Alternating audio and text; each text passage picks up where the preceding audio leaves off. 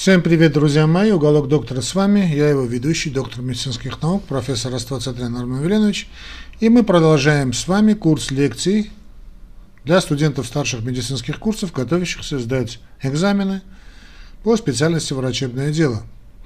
И мы сегодня, у нас, мы сегодня поговорим о дивертикулезах, будет время о дивертикулитах, дивертикулез толстого кишечника, ну и дивертикулит, соответственно, толстого кишечника. Да, у нас была лекция, э, но жизнь показала, что желательно повторить. Есть определенные моменты, на которых все-таки взгляд немножечко изменился. Давайте мы продолжим. Э, друзья мои, пишите, значит, когда будете слушать эти лекции, мой добрый совет, я понимаю, что большинство из молодежи слушает эти лекции в виде подкастов, в наушниках, э, или там, ну, в общем, не следя, собственно, за ну, ну и правильно делаете, вопрос не в этом, но я считаю, что все-таки лучше значит, с ручкой бумагой. Есть определенные моменты, которые лучше значит, записывать. Если нет, то есть фиксировать какие-то, делать такие заметки на полях, но на компьютере не сделаешь заметки на полях. Но в любом случае желательно сделать какие-то, сделайте для вас заметки. Если есть возможность записать что-то на телефон, делайте так. Если нет, то пересматривайте или переслушивайте. Итак, что такое дивертикулез толстого кишечника? Понятно, почему говорим толстого, потому что больше чаще, чаще всего поражается именно, это, это, именно эта область этим, это, этим страданием. Это наличие или одного дивертикула, больше одного или нескольких дивертикулов э, в толстом кишечнике. В большинстве случаев симптоматика отсутствует полностью, но иногда развивается воспаление, собственно, дивертикулит – ну и какие-то другие осложнения, ну, в частности кровотечения. Диагноз устанавливается на, на, основываясь на данных колоноскопии, капсульной эндоскопии, баревой клизмы, КТ или МРТ. Бессимптомный дивертикулез, самый часто встречающийся, э, не требует вообще никакого лечения. Когда симптомы развиваются, тактика лечения зависит от характера, степени тяжести клинических проявлений. Дивертикул или дивертикула, ну, дивертикул все-таки правильнее по-русски, значит, дивертикул толстой кишки представляет собой такое мешотчатое выпячивание слизистой оболочки кишки с ее подслизистым слоем, который выпячивается через разволокненную, разволокненную, вернее, мышечную оболочку, поскольку она не содержит всех слоев стенки, она называется псевдо, псевдодивертикулом. То есть почему псевдо? Потому что, собственно, мышечный слой не прободяет, а прободяет вот именно вот этот э, значит, слизистая, да, вот под слизистым слоем, вот эта мукоза.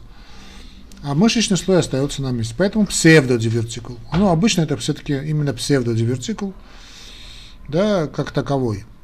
Хотя дивертикулы могут возникать в любом месте толстой кишки, обычно они все-таки встречаются именно в сигме. Это самое любимое место сигмовидной части ободочной кишки. Они редко встречаются ниже дугласового пространства и не формируют, практически никогда не формируются в прямой кишке. То есть дивертикулы это, можно сказать, что дивертикул это такая проблема именно сигмы, сигмовидной кишки. Дивертикулы различаются по диаметру, но обычно их размер составляет где-то 3-10 мм. Есть мнение, что вообще один из вариантов чуть ли не нормы с возрастом. Гигантские дивертикулы, которые встречаются очень редко, очень редко определяются размерами более, более 4 см в диаметре. Сообщалось о дивертикулах размером более 25 см. Трудно мне все это представить, но описано. У людей с дивертикулитом толстого кишечника обычно имеется сразу несколько дивертикулов. Вот дело, что, собственно, воспалительный процесс, острый воспалительный процесс не всегда касается значит, э, всех дивертикулов. Да? Хотя, знаете, я сейчас скажу одну такую вещь, которую, я думаю, любое патологическое заболевание, оно то в той или иной степени идет через воспаление, в той или иной степени. В подавляющем большинстве случаев, по мне всегда, но ладно, э, давайте не будем отвлекаться. Дивертикулез гораздо чаще встречается у людей продвинутого возраста, было проведено исследование, где-то где у трех четвертей лиц старше 80 лет мы видим эти, эти дивертикулы. Что касается этиологии, значит, э, тут много чего непонятного. Значит, развитии, то, что мы знаем, в развитии дивертикулеза толстой кишки играет роль целый ряд факторов. При этом не совсем ясно, какой из них играет решающую роль, потому что это один и тот же фактор может быть у многих людей, но далеко не у всех развивается дивертикулез. Да? В некоторых исследованиях была показана корреляция между симптоматическим дивертикулярным заболеванием, да, дивертикулярное заболевание, и факторами внешней среды, такие как диета с низким содержанием клетчатки и высоким содержанием красного мяса. Что касается вот этих историй с красным мясом, друзья мои, значит, э, вы так отвечаете это на экзамене, да, но вот всегда, когда речь идет о том, что надо избегать мяса, надо избегать мяса, яиц, молока, да, я, все эти исследования, они как-то раньше мне казались очень сильно заангажированными, мягко говоря, да, а сейчас тем более. Но в любом случае, если значит, на экзамене значит, вас спросит лектор, не говорите, что это все заангажировано, отвечайте так, что значит, в теории значит, мало клетчатки, здесь трудно поспорить, и много красного мяса, малоподвижный образ жизни, ожирение, курение, прием нестероидных противовоспалительных препаратов, кортикостероидов и опиатов. А, друзья мои, значит, я также значит, не для широкой публики, то есть не для ответа, значит, скажу вам следующее, друзья мои. А, решающую роль, это мое мнение, значит, в, все это правильно, то, что было перечислено, да, в развитии дивертикулеза сигмовидной кишки, то есть вот этого отдела кишечника, играет мое абсолютное убеждение, значит, дисбактериоз кишечника. То есть нарушение микро, нормальной микрофлоры кишечника. И люди с здоровой микрофлорой вообще не имеют никаких проблем, практически не имеют проблем, вот как с иммунитетом, за который отвечает наш кишечник, как известно, так и проблемы вот в этом плане с дивертикул, дивертикуль, значит, э, дивертикулезом или дивертикулитом. Все остальное от лукавого. Но так не отвечайте, просто я вам говорю, будущим специалистам говорю, чтобы именно делали упор на этот момент. А, и исследования сейчас делаются в этом, да, просто вот эта вся пандемийная э, истерика очень много чего приостановила, но запомните мои слова, работа с микрофлорой, как сейчас говорят, микробиота, это будущее. Если человечество еще сохранится – как вид на этой нашей планете, то вот дисбактериоз, микрофлора кишечника огромное будущее. Тут и выход на ось кишечник-мозг, тут и проблема не только с иммунитетом, но и аутоиммунными заболеваниями, артритами, и, э, проблемами, начиная с детского возраста, тот же аутизм исследования были, и кончая Паркинсоном и э, Альцгеймером. Ладно, то есть запомнили это, да? Значит, дивертикулы, возможно, вызваны э, повышением внутрипросветного давления, что приводит к выпячиванию слизистой в местах пониженного сопротивления мышечного слоя толстой кишки в областях, где недалеко проходят внутристеночные кровеносные сосуды. А проблема с мукозой, проблема со слизистой – это проблема микрофлоры кишечника. Если есть хорошая микрофлора кишечника, не должно быть проблем со слизистой устал об этом говорить. Причина формирования гигантских дивертикулов не ясна, не ясна. Одна из теорий заключается в том, что при узком устье дивертикула возникает эффект шарового клапана с прерывистым закупориванием отверстия накоплением воздуха в дивертикуле, что в итоге приводит к его увеличению. Но физически это э, логично, логическое явление, логично, конечно. Другое дело, почему это все запускается. Гигантский дивертикул часто появляется вследствие перфорации меньше, меньшего стянувшегося дивертикула с преимущественным формированием грануляции, грануляционной ткани.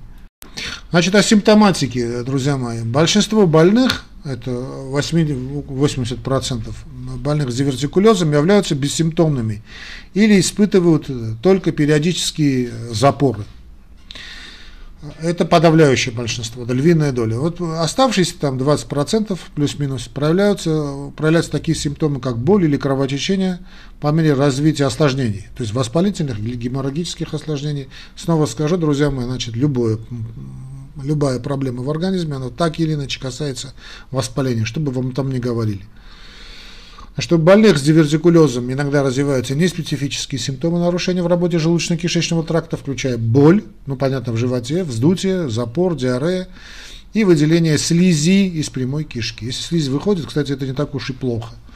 Значит, слизь есть. А, значит, такое сочетание признаков иногда называют симптоматической неосложненной дивертикулярной болезнью.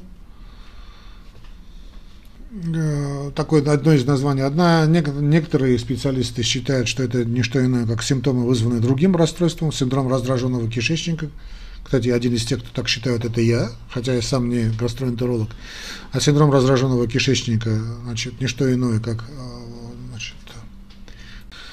вот этот синдром раздраженного кишечника, снова скажу, не что иное, как э, значит, проявление дисбактериоза кишечника. Правда, понятно, с психосоматической компонентой, что понятно, да?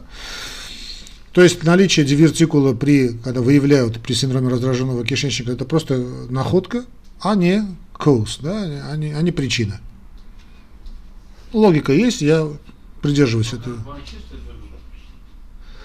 Чтобы вам было бы поясно, значит, ясно. То есть при синдроме раздраженного кишечника, при дисбактериозе кишечника, эти авторы, специалисты считают, что значит, дивертикул – находка, а не причина. Э, осложнение дивертикулярной болезни, то есть дивертикулез или дивертикулярная болезнь, да, толстые кишки. Чаще встречаются, это факт, у курильщиков. Э, почему так? Тут тоже можно говорить долго и нудно, сейчас не будем уходить в спекуляции, у людей, страдающих ожирением, инфицированных больных, либо у тех, кто принес, значит, принимает длительные нестероидные, значит, инфицированные, длительно инфицированные, значит, э, какой-либо вирусной инфекцией, то есть с подавленным иммунитетом, э, принимают нестероидные препараты или получают э, химиотерапию. Но Значит, э, есть такое у меня внутреннее убеждение, что тут фактор гиподинамии имеет одну из решающих ролей. Значит, не только, э, собственно, значит, дисбактериоз кишечника, но плюс гиподинамия, то есть малоподвижный образ жизни, то есть бич нашего времени, бич цивилизации. Осложнения значит, дивертикулеза включают, бывают редко, но бывают, то есть где-то 15-20% и включают в себя дивертикулит, то есть воспаление вот этого дивертикулярного мешка, ну, не знаю, у нас будет время, может, в конце поговорим, да, не хочу отдельно говорить о дивертикулитах, посмотрим. Значит, дивертикулярное кровотечение, сегментарный колит ассоциированный с вертикулярной болезнью. Вот этот СКАД известный, да, это, то есть известно в определенных кругах. Вот СКАД это и есть сегментарный колит, ассоциированный с дивертикулярной болезнью. Значит, дивертикулит, болезненное воспаление, ну, понятно, итис, да, дивертикула, может быть осложненным, не осложненным, в конце скажем. Дивертикулярное кровотечение встречается у 10-15% больных с дивертикулезом. Вот этот скат имеет сегментарный колит ассоциированный значит, с дивертикулярной болезнью, имеет признаки колита, например, гематохезия, да, вот, кровь калий, боль в животе, диарея, которые развиваются у не, очень небольшого количества больных, где-то процент э, больных с дивертикулезом. Насколько дивертикулез является причиной развития вот этого скада, сегментарного колита, ассоциированного с дивертикулярной болезнью, не ясно. Что касается кровотечения, значит, дивертикулярное кровотечение наиболее распространенная причина, до половины внезапного кровотечения из нижних отделов желудочно-кишечного тракта у взрослых. Понятно, значит, люди сначала то, что мы думаем, это онкология, обследуют, потом находят дивертикул. Вот, кстати, собственно, к онкологии он. Так, прошу простить, друзья мои, тут, значит, вопли, крики, это бывает, значит, особенности нашей записи в Армении. Значит, дивертикулярное кровотечение – наиболее распространенная причина до половины внезапного кровотечения из нижних отделов желудочно-кишечного тракта. И снова скажу, э, значит, что, понятно, что есть онкологическая настороженность, но к онкологии это не имеет никакого отношения. И исследования показали, что кумулятивная да, частота развития кровотечения из нижних отделов желудочно-кишечного тракта по причине дивертикулеза составляет где-то около 2% через 5 лет от начала заболевания и 10% через 10 лет. Патофизиология дивертикулярного кровотечения неизвестна, но в качестве предположений выдвигается несколько механизмов, в том числе местная травматизация э, от давления каловых масс значит, в дивертикуле, э, которые могут повреждать прилегающие кровеносные сосуды. Ну, понятно, да? А, вот так идут, да, гладкомышечная ткань, там идет, понятно, там идут кровеносные артериольчики, кровеносные сосуды. Увеличение размера, размеров дивертикула, которые могут растягивать и в конечном итоге разрывать кровеносные сосуды. Есть исследования, которые показали Понятно, что нестероидные противовоспалительные препараты этот риск кровотечения могут резко, резко увеличить. Это неоспариваемая вещь. Хотя большинство дивертикулов находится в дистальном левом отделе толстого кишечника, дистально, половина дивертикулярных кровотечений происходит из дивертикулов, расположенных в проксимальном правом, простите, правом отделе толстого кишечника. Больные с дивертикулезом всей толстой кишки имеют более высокую частоту кровотечений. Дивертикулярное кровотечение проявляется как есть, простите, безболезненная гематохезия, да, то есть кровь в калий. Поскольку кровоточащие сосуды являются ничем иными, как артериолами, э, тяжесть кровопотери э, ну, не, редко бывает очень тяжелая, но умеренно средняя, так скажем.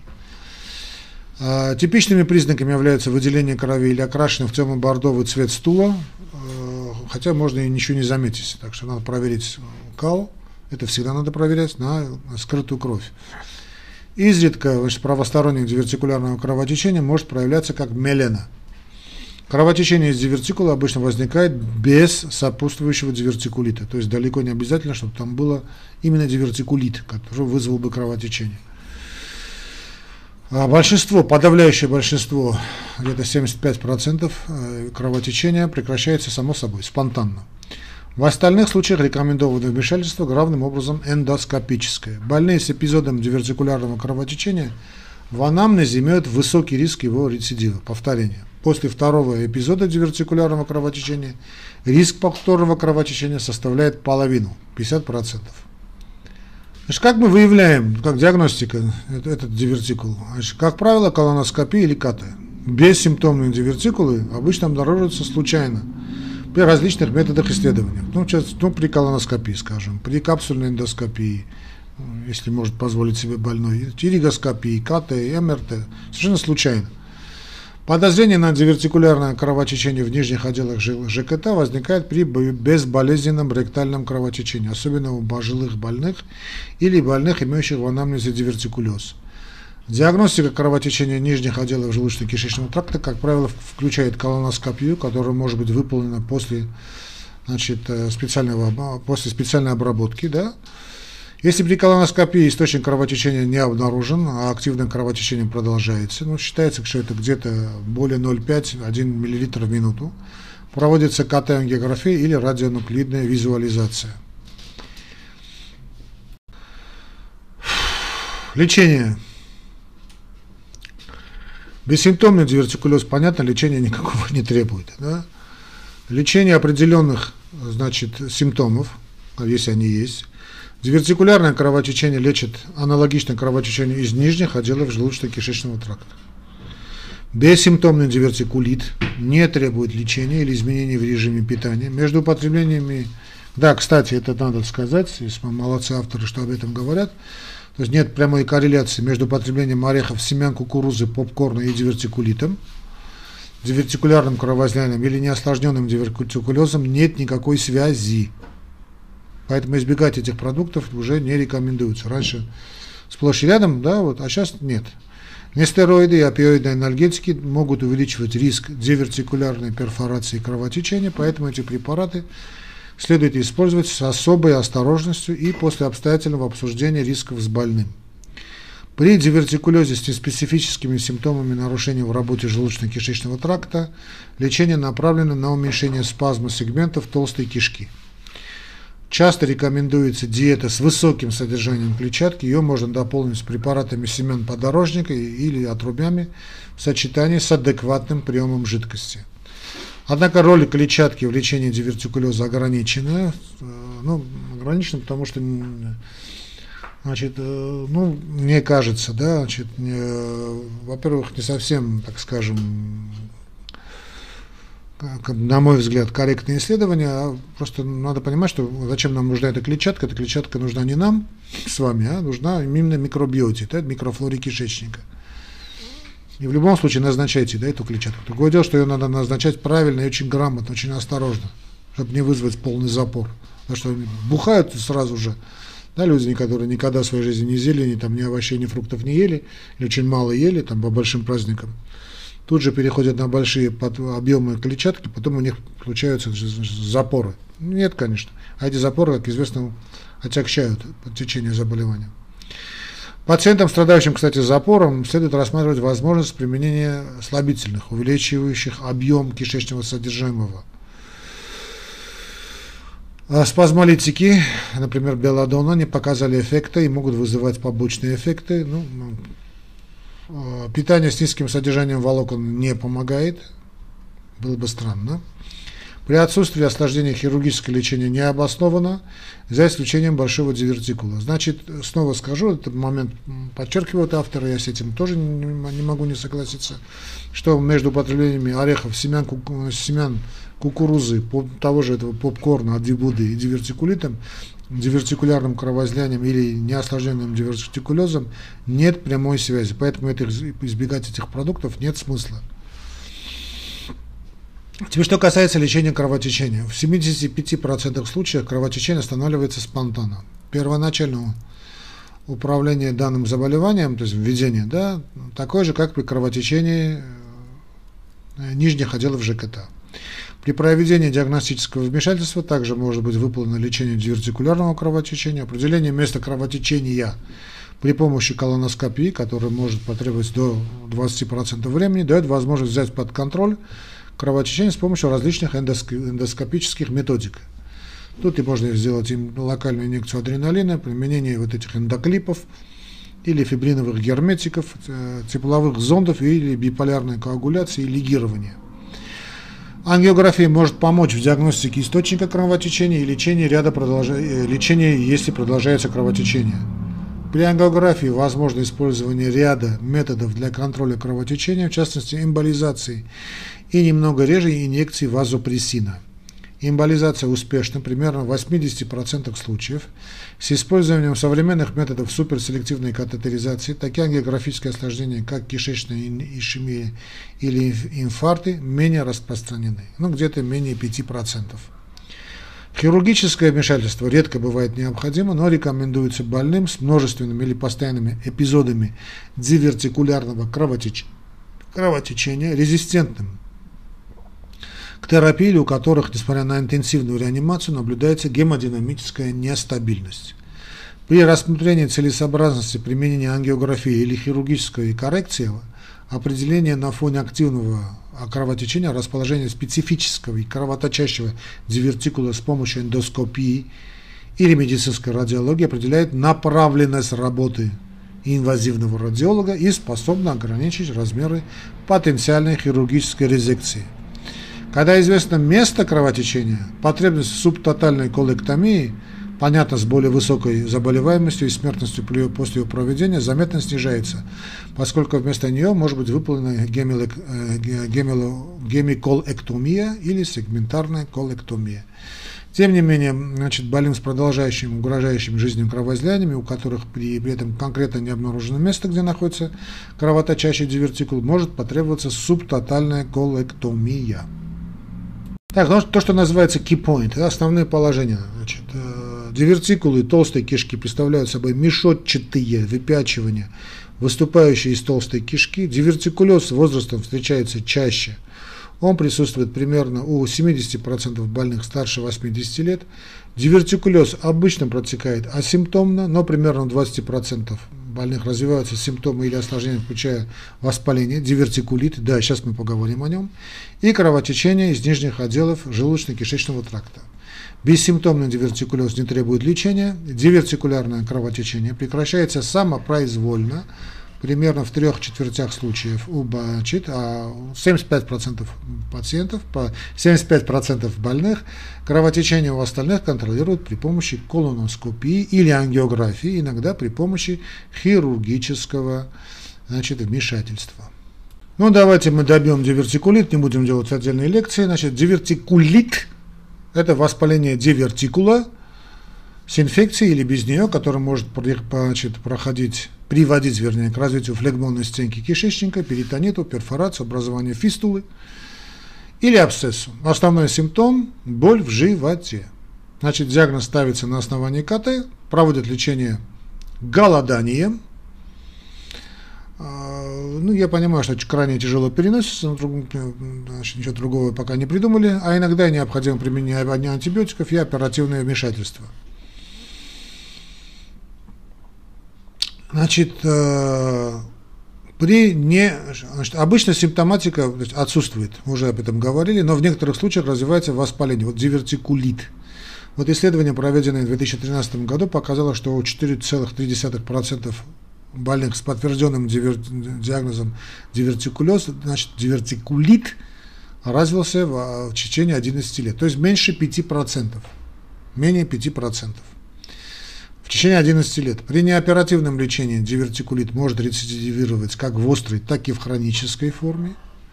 Риск возникновения повторного острого эпизода составляет до 39-40%, хотя сообщаемые показатели сильно разнятся. Большое популяционное исследование показало, что после эпизода острого дивертикулита частота рецидивов через год составляет 8%, через 10 лет 22%. Около половины повторных эпизодов дивертикулита происходит в течение 12 месяцев. Однако у некоторых больных рецидив проявляется в виде хронической, продолжающейся боли в животе. Она может возникнуть после одного или нескольких эпизодов. Э, тоже, что касается этиологии, тоже и патофизиологии, понятно, что значит, если мы не знаем дивертикулез, тоже будем не знать и дивертикулит. Но считается, что дивертикулит развивается при возникновении микро-макроперфорации дивертикула, что приводит к высвобождению кишечных бактерий, которые вызывают воспаление. Некоторые новые данные свидетельствуют о том, что у некоторых больных острый дивертикулит имеет более воспалительную природу, чем инфекционную, хотя и там, и там, понятно, есть воспаление. Кроме того, цитомегаловирус, сейчас много о нем говорят, может выступать как триггер данного заболевания, то есть дивертикулита, у более двух трети больных с дивертикулитом в пораженной ткани толстого кишечника была выявлена активная репликация этого вируса. С другой стороны, цитомегаловирус, у кого его только нет, да, но не факт, что именно можно этим заболеть. Понятно, что опять подавленная иммунная система. Почему подавленная иммунная система? Потому что дисбактериоз кишечника. Почему дисбактериоз кишечника? Неправильное питание и так далее, и так далее, и так далее. Вот исследование, проведенное в 2017 году, показало прямую корреляцию между еженедельным потреблением красного мяса и частотой развития дивертикулита. И снова скажу, что между, потреблением орехов, семян, кукурузы и попкорном и развитием дивертикула, дивертикулита связи нет, как это ранее считалось. И вновь скажу, значит, не для публикации, все эти исследования о вреде мяса, молока, яиц мне очень кажутся подозрительные. Очень. Так, теперь какие бывают дивертикулиты? Осложненные неосложненные. Неосложненные – это самая частая форма, до 80%, то есть вообще без симптомов, да?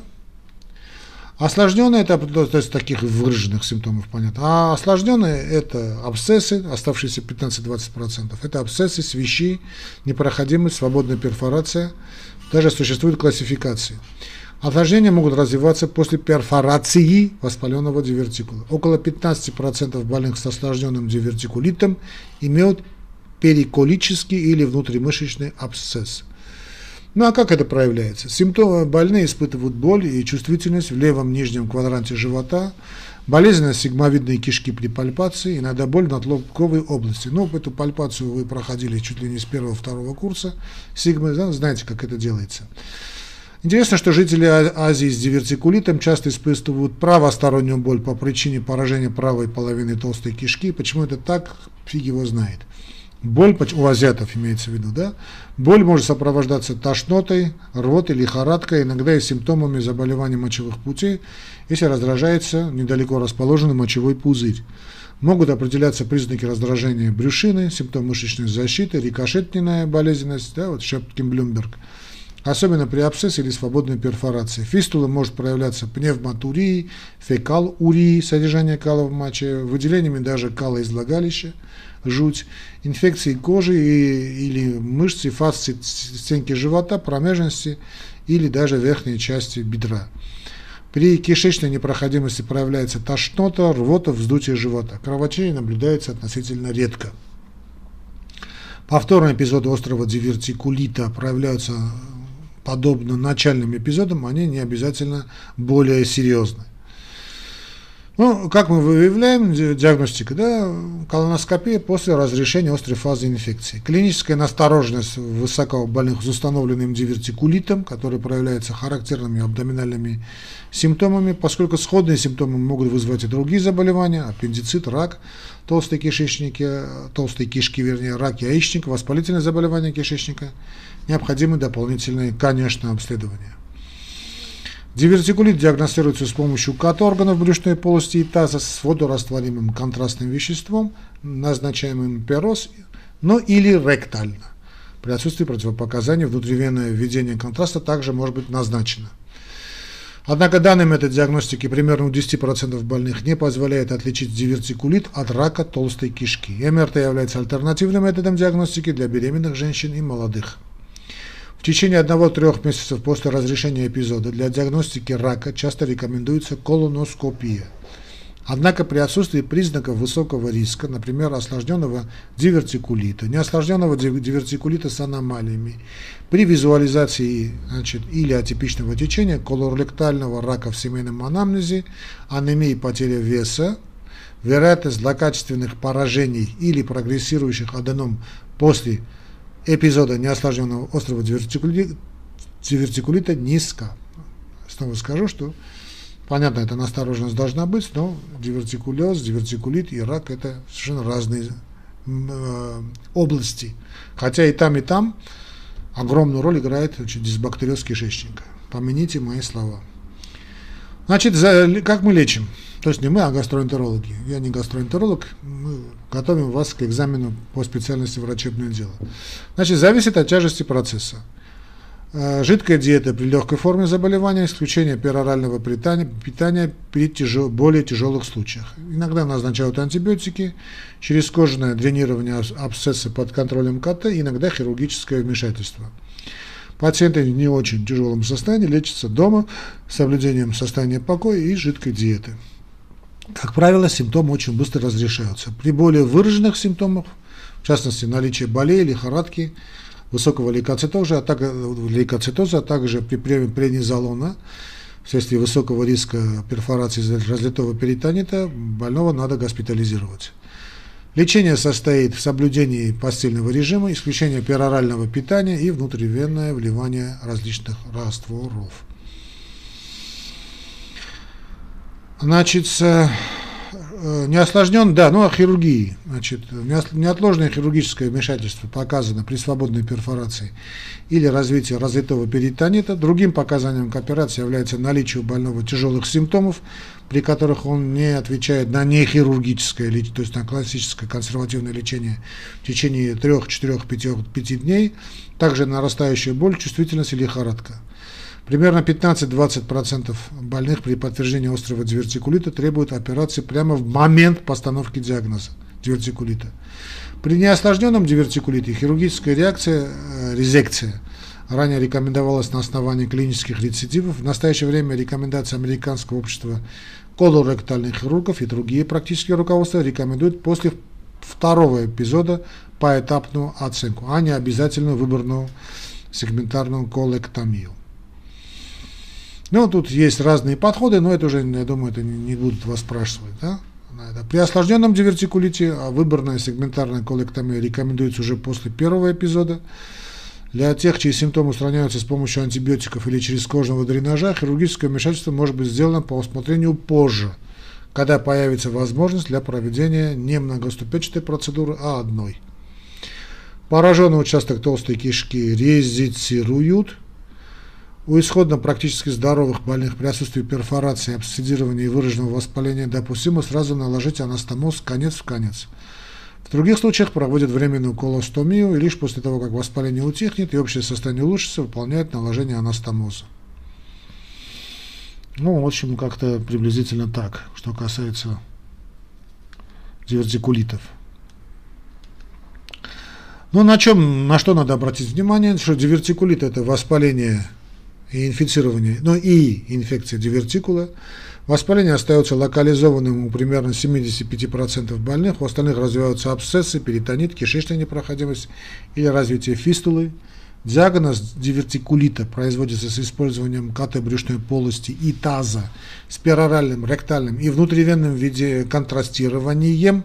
Проводит колоноскопию в период между первым и третьим месяцем после э, эпизода для обнаружения возможного онкологического поражения. Терапия зависит от тяжести процесса, но обычно включает консервативное лечение, часто антибиотики, а иногда черезкожное или эндоскопическое направляемое ультразвуковое дренирование или хирургическое, значится удаление. Значится приблизительно так. Значит, ну все. Что касается дивертикулеза и дивертикулита, друзья мои, благодарю вас за внимание. Не забывайте поддерживать наш канал не только морально, но и материально. Как это сделать в описании к этому ролику, в Ютубе, в Яндексе, в подкасте вы увидите. довольно легко сделать, было бы желание. Удачи вам на экзаменах. Встретимся на других лекциях. С Богом!